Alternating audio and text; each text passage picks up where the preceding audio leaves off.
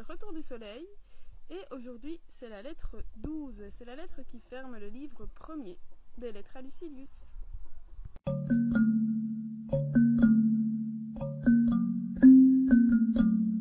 Dans cette lettre 12, Sénèque a fait une découverte. Il s'est rendu compte qu'il était vieux. Alors en fait, il a fait un petit tour dans une de ses villas qu'il a à la campagne. Et en arrivant là-bas, donc il a fait le tour de sa propriété. Il s'est rendu compte que sa maison commençait vraiment à vieillir. Il dit euh, oui, mais euh, ça ne va pas, c'est pas assez bien entretenu. Donc il va voir euh, le régisseur et le régisseur lui dit mais ça n'a rien à voir avec l'entretien, je fais tout ce qu'il faut, mais les briques sont vieilles. Et Sénèque dit, pense en lui-même, ah oui, en fait ces briques elles datent de, ma jeunesse.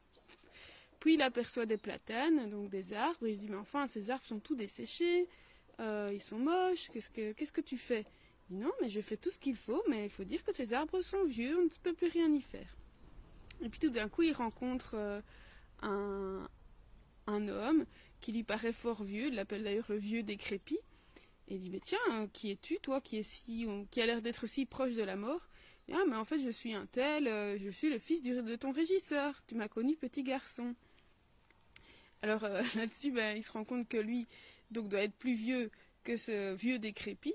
Et donc voilà, il se rend compte à ce moment-là qu'il est assez âgé. Alors on dit qu'il a, euh, on pense qu'il a à peu près de 65 ans. Pour, euh, j'ai pas dit que 65 ans c'était vieux, mais à l'époque c'était déjà vieux. Alors, mais c'est en fait le fait de se rendre compte qu'il euh, qu'il vieillit, ça ne l'attriste pas. Au contraire, parce qu'il dit la vieillesse, embrassons-la, aimons-la. Il dit qu'elle est pleine de plaisir si on sait l'utiliser. Alors justement, il donne l'exemple des fruits. Euh, les fruits qui sont très mûrs, eh bien, c'est à ce moment-là qu'ils sont les meilleurs. De même que euh, c'est la dernière, coupe de vin qui apportera euh, l'ivresse, donc la meilleure partie. Et aussi qu'en fait la vieillesse, vu que c'est, on arrive à la fin qu'on a pu normalement accomplir tous les désirs, eh bien aucun plaisir ne lui manque plus. Donc il retrouve alors la douceur, il n'est plus dans l'urgence, plus dans le fait, euh, le désir d'accomplir euh, quelque chose. Alors mais lui dit, mais oui, mais en fait, euh, quand on est comme ça, vieux, on... c'est pas très agréable de voir la mort tout le temps devant soi. Il y répond qu'en fait, bah, qu'on soit jeune ou vieux, on doit toujours avoir la mort sous les yeux, parce que la mort, mais elle ne choisit pas en fonction de l'âge. Hein. Donc on peut mourir jeune ou vieux. Ça me faisait penser à Félix, mon petit garçon de 5 ans, qui lui s'amuse à demander l'âge aux personnes en, étant persuadé que euh, bah, c'est celui qui est le plus vieux qui va mourir en premier. Donc voilà, il me demande, il dit Ah, toi maman, tu vas mourir avant papa parce que tu es plus vieille que lui. Et donc mamie, voilà.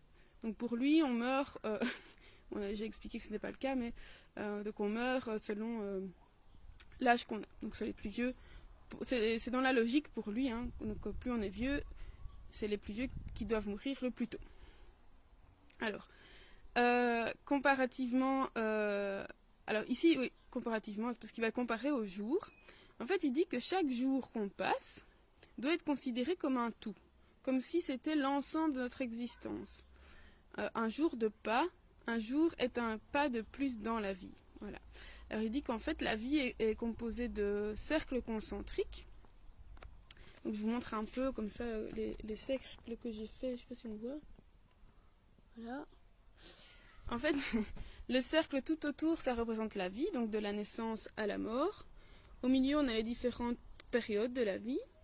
Puis plus on se rapproche, plus on arrive à des périodes petites. Donc on va retrouver le mois, puis euh, donc l'année, puis le mois, puis le jour.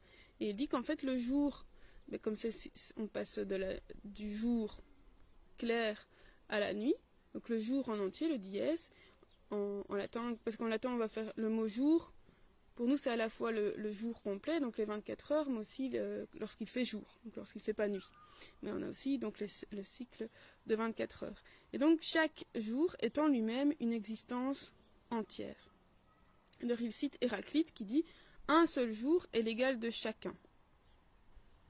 Donc, il faudrait pouvoir vivre chaque jour comme si c'était le dernier. Et comme si, euh, étant donné que c'est le dernier, il parachevait la vie et qu'il le menait à sa plénitude. Donc il donne l'exemple de Pacuvius. Alors ça c'est un mauvais exemple, mais c'est euh, un exemple un peu de débauche, mais on va voir pourquoi il en parle. Donc Pacuvius qui a été gouverneur de Syrie, qui lui, tous les soirs, se organisait un banquet de funérailles. Et donc tous les soirs, euh, grand banquet, orgie, et il faisait comme si on allait le mener au tombeau tous les soirs. Alors à, ce moment-là, c'était plutôt une excuse pour voilà, de, décadence et de dépravation.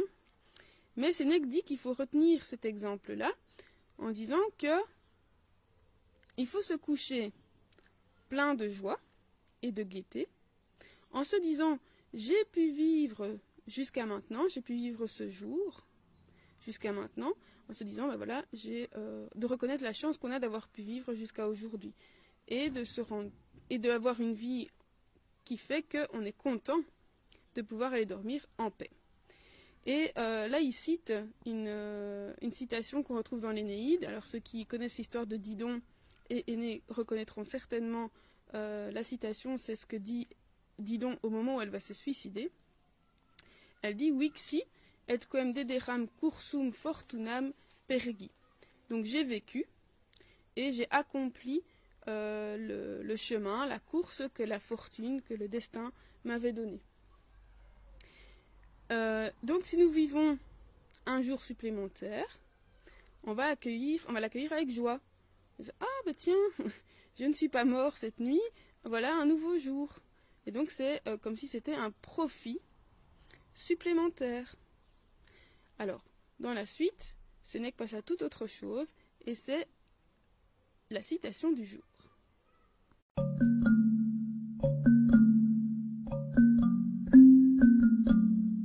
chercher une citation chez Épicure pour changer, mais c'est pas celle-là que j'ai retenue. Hein. Donc euh, Épicure dit vivre dans la nécessité est un mal, donc c'est difficile, mais il n'y a aucune nécessité à vivre dans la nécessité. Donc il dit en fait c'est une chance pour l'homme de ne pas euh, devoir vivre pour toujours.